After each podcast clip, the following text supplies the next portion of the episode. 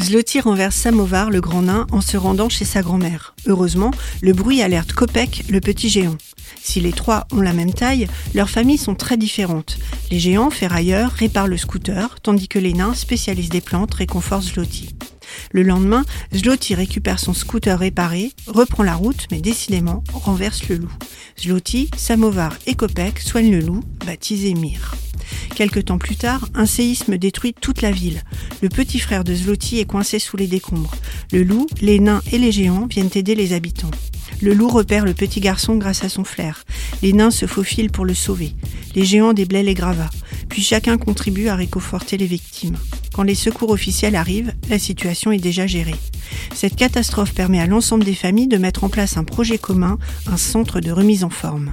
Vous vous demandez peut-être en quoi cette version adaptée du Petit Chaperon Rouge parle de notre époque.